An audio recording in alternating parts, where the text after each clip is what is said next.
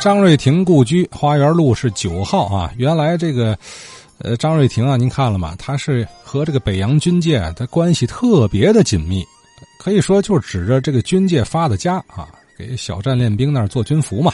后来又依靠几位大佬人物啊，投资实业，投资沙场，最有名的就是与人合资合组恒源沙场。那么到了解放初期啊，这个我们的老听友啊。八十九岁高龄的徐正涛老先生进入了这家恒源纱厂工作。那么，对于这个阶段，就是呃解放初期这个阶段啊，天津市面上的和棉布、棉纱有关的一些情况，老先生呃还算比较熟悉。所以昨天呢，当听到徐世铎先生提到花纱布公司的时候，有一个说法不准确了，哎，就并不是说花色的纱布啊，而是另有 其意。于是呢，呃，老先生今天借机就回忆回忆啊，他印象中解放初期啊，就五零年、五一年、五二年，政府当时为了稳定棉布、棉纱市场的物价，同时积极恢复工厂的生产所施行的一些举措，我们听听。昨天有一位这个老师傅说的那个华纱布公司的事儿，这个华纱布公司啊，实际就是这个统购统销。说简单就是那么一句话：解放前呢，所有的这个物资都有土地倒把的那个做法，特别是这个黄金，还有那个大五福，嗯，还有呢就是棉纱，这个东西都是内局啊控制这个东西。解放以后呢，为了物价平稳，所以就实行一个统购统销的这么一个政策。统购统销政策呢，包括嘛呢？那个棉布、棉纱、粮食，连烟酒都有专卖。这个花纱布公司呢，就是，呃，棉花、棉纱跟布实行这个统购统销的这个政策。解放以后啊，很多的这个工厂就是西走小的织布工厂啊，一家那一家可以说星罗密布，还有这后的后那一带，政策恢复生产呢，繁荣经济。怎么办呢？组织他们呢，搞生产，给他们原料。这个织布这行业，织嘛的都有，织花呢的，也有织里子布的，呃，也有织袋儿的。那个一般的呢，就是织白布。不管是大小的这个工厂吧，都让他开工呢。第一就得有原料，所以组织这个花纱布公司。花这个花纱布公司在哪呢？就在这个蓝牌建设道。工人剧场旁边那那那那一面上有华纱布公司，那个交易呢，在这个就是解放桥那个影院那个地方，组织这个织布工厂的加工啊，最大路货就是织一种啊叫红星细布，中小工厂就织这个红星细布，给一个标准，多宽、密度等等的那个绒麻棉纱，织完了以后呢，二十匹呀一包。打完包以后呢，交货，组织加工组有几家联合起来，有一个组长。交货的时候呢，到那一天交货，统一一块交。交完了货以后呢，还得换棉纱回来，怎么办呢？就通过花纱布公司那儿结账。刚才我说那个蓝牌电视道那儿，那有个办公的地方，有一定一换算的这个方方法，一匹换多少棉纱回来。怎么办呢？买棉买棉纱的时候，就上那个解放桥那影院那去买去。凡是一笔成交以后，台上有一个人拿着话筒喊：“三二蓝虎七百三十二元原价没动。”每一笔交易都在那儿那个喊一回，就说统一的都在那交易。交易完了开提货单呢，上棉纺厂去提货。要是有有小工厂，他用不了那个很多的，买不了大包的，怎么办呢？也有的是原来的棉纱庄也许可他做做这个买卖。其实呢，那都是内局，以前呢都是投机倒把的。可他买完了以后呢，哎，再分分给卖。有的是做这个白布，有的是做棉纱，也是棉纱庄，很多很多的。嗯，有的呢小规模的经营。摆个摊儿，他也可以去到上那交易去买，买完了以后呢，摆摊卖棉纱。这小摊儿呢，在哪呢？这个西头有个小道子，都是卖棉纱的摆摊儿。要是这个小织布厂呢，都上那儿买，零星的上那儿买去。这小摊贩呢，也可以批发来，在那摊上那零售。这样呢，一组织这个加工组织这个红星西部，他一个呢是赚加工费，这样呢生产也就都正常了。还有呢是染厂，染厂也是都在西头那一带。那个各大那个棉纺厂啊，各有各的品牌。那时候最红的，就是这个大五福。那时候这个行情呢，就是差不多，这老百姓都大五福多少钱了？多少钱了？长老，这比那个金子，那个买卖的那个行情啊，人们那个还那消息还灵通。这样呢，物价都稳定了，就组织这加工组呢，生产这种东西。再说西马路，西马路啊，大多数小门脸吧，它都是批发。有的是这个做纱布，他都都是纱布卖整批的，很少有卖有零售的，可以说是一家那一家。西马路那两面，大约都是在西门北那一带。有的呢，从上海吧经营着花布、花笔机；有的呢是经营丝绸，好多的这个跑河的吧，早晨起来都上西马路看去。他知道哪个布铺呢需要嘛东西了，这东西啊扛着，就上那个门脸儿这个布铺去了。到那以后，回来那验货看收多少。这一天卖完了钱以后，晚上结账，把钱拿下来，给人家那个批发那点儿西马路那儿归款，是那么一种做法。我现在说的，就是公私合营以前的做法。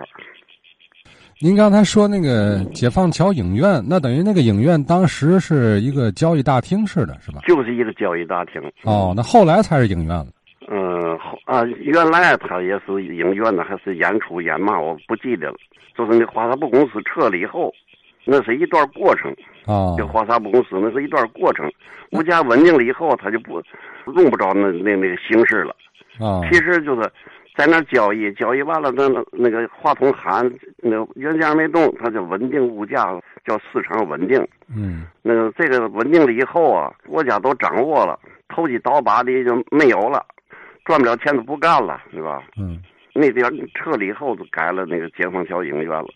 那在此之前那个地方也是电影院吗？是电影院啊，就等于临时就用那个地儿啊。哎，就占那个地儿，占那地儿在那交易，就是那个加工组吧。要是买那个棉纱、棉布，就上那去，在那儿开票交款，拿提单，上棉纺厂子去提货。您说那个红星细布，这是什么布啊？就是白布，牌子就叫红星，红星西部，等于是国家供应原料啊，组织这个各加工组，就是中小的这个织布厂，叫它复工，这样这样呢，不就？都火起来了。原来刚一进那个解放的时候都停产了，这有活干啊！哎，对了，有活干呢，是有有钱赚，公私合营嘛，那都是后来的话了。嗯，现在咱说的一段就是，嗯，稳定物价，恢复生产。那这是在五零年左右吗？五零年，哎，开五零年初期。到什么时候就基本上就告别这个阶段了？到那个公司合营啊，从五四年开始吧，就合营。全行业合营是五六年，像恒源，我我在那儿工作，有五六个织布厂都到滨那儿去了，就是西头那那些个星罗密布那些中小厂子，就都没有了。那也就是说，这个花纱布公司存在的时间并不长哈。不长，可是他通过通宵啊，一直坚持着通过通宵。可是后来呀，发展以后啊，织出来以后就得交纺织站。交他呢，他呢以后那嘛呢，弄成了这个仓库顶盖废了，收都收不进去了。后来这这又又又发展又变化了，弄那个纺织站都，哎呀，好不不收活了都。嗯，那这个花纱布公司大概存在了多长时间呢？也就是四九年解放，五零五一五二几年的功夫，这花纱布公司历史使命完成了啊，就退出了。改成纺织站了，哎，就用纺织站来替代它原有的一些功能了。对对对对，纺织站呢，就是说，那个谁需要那个嘛纺织品的东西，就上纺织站买去了。啊，就跟那个呃，像别的行业什么医药站呢啊，这这啊，对对对，啊，都都一个意思，都都是一个意思。还有一个嘛呢？有个同业工会，在平南街经一过金汤桥，呃，右面上一个大口，在那那趟街上，治安工会啊，掌握这个这个中小织布行业的这个印染的，组织他们那个生产。你像这编组吧，我说这个哪个加工组有有多少个那个组员，都是他们的组织。像我们是一个加工组，就是后的后一代有四五家。花纱布公司也不能那么些个家，零块这还要卖，那那就麻烦了。所以说还组织那，个刚才我说那个，呃，还许可小贩们呢干这个行业。你可以买一包，买布也一样，就是月龙、千祥义、瑞福祥，他也卖白布啊，对吧？卖白布怎么办呢？他也可以上那上那个花纱布公司去买去，解放桥影院那儿也也可以上那儿买去。像这大五福，大小的布铺都有这个东西。棉纺二厂，这大五福是最有名的。还有吧，阳光，阳光是棉纺一厂的，那个是绿色的那个商标，也可以上那儿买去。就是凡是门市部，你需要的时候可以上那儿买去。我说那红星西部啊，呃，一个是供应外地，还有那一个就是染色，染完了青布、蓝布。嗯，我想正好问问您，这个大五福它怎么来的？这名字我忘了。大五福啊，它那个就是商标啊。是那个五个蝙蝠，棉纺二厂生产。哦，五只蝙蝠构成的商标。哎，五呃五个蝙蝠，当件是有福字什么的，都记不清了。反正那个大五福啊，是在市场上这个控制物价那个涨落的那个标准呐。这个大五福是，呃，就是棉纺二厂产的吗？就是棉纺二厂，棉纺一厂啊是这个阳光，像那个恒源吧，就是跑车。它都供应外地，呃，外地啊，北京也好，哪儿也好，就是也也提大五福，大五福。对，大五福都。那个大五福都是咱天津这个二厂产。就是天津的那个棉纺二厂的啊，解放前就有，解放前呢，那就是那个倒把的交易的行情起落，都是以大户的标准。哦，这布好是吧？这个布还就是名声在外，其实都是那一样的规格，白布它有名。嗯，就品牌了啊，品牌品牌对，大五福。这个也就是说，花纱布啊，有棉花，还是棉花，那个花是代表棉花。棉对，花是代表棉花，纱呢是棉纱，布是布，说就是那大五福，都是那个一匹啊四十米，可能是各布店呃卖卖的白布也都上那去买去，都上那个解放桥那买去，提货都得上那厂里去提。那个华纱布公司呢，等于他就控制，叫那投机倒把的，就是没有条件操纵市场了。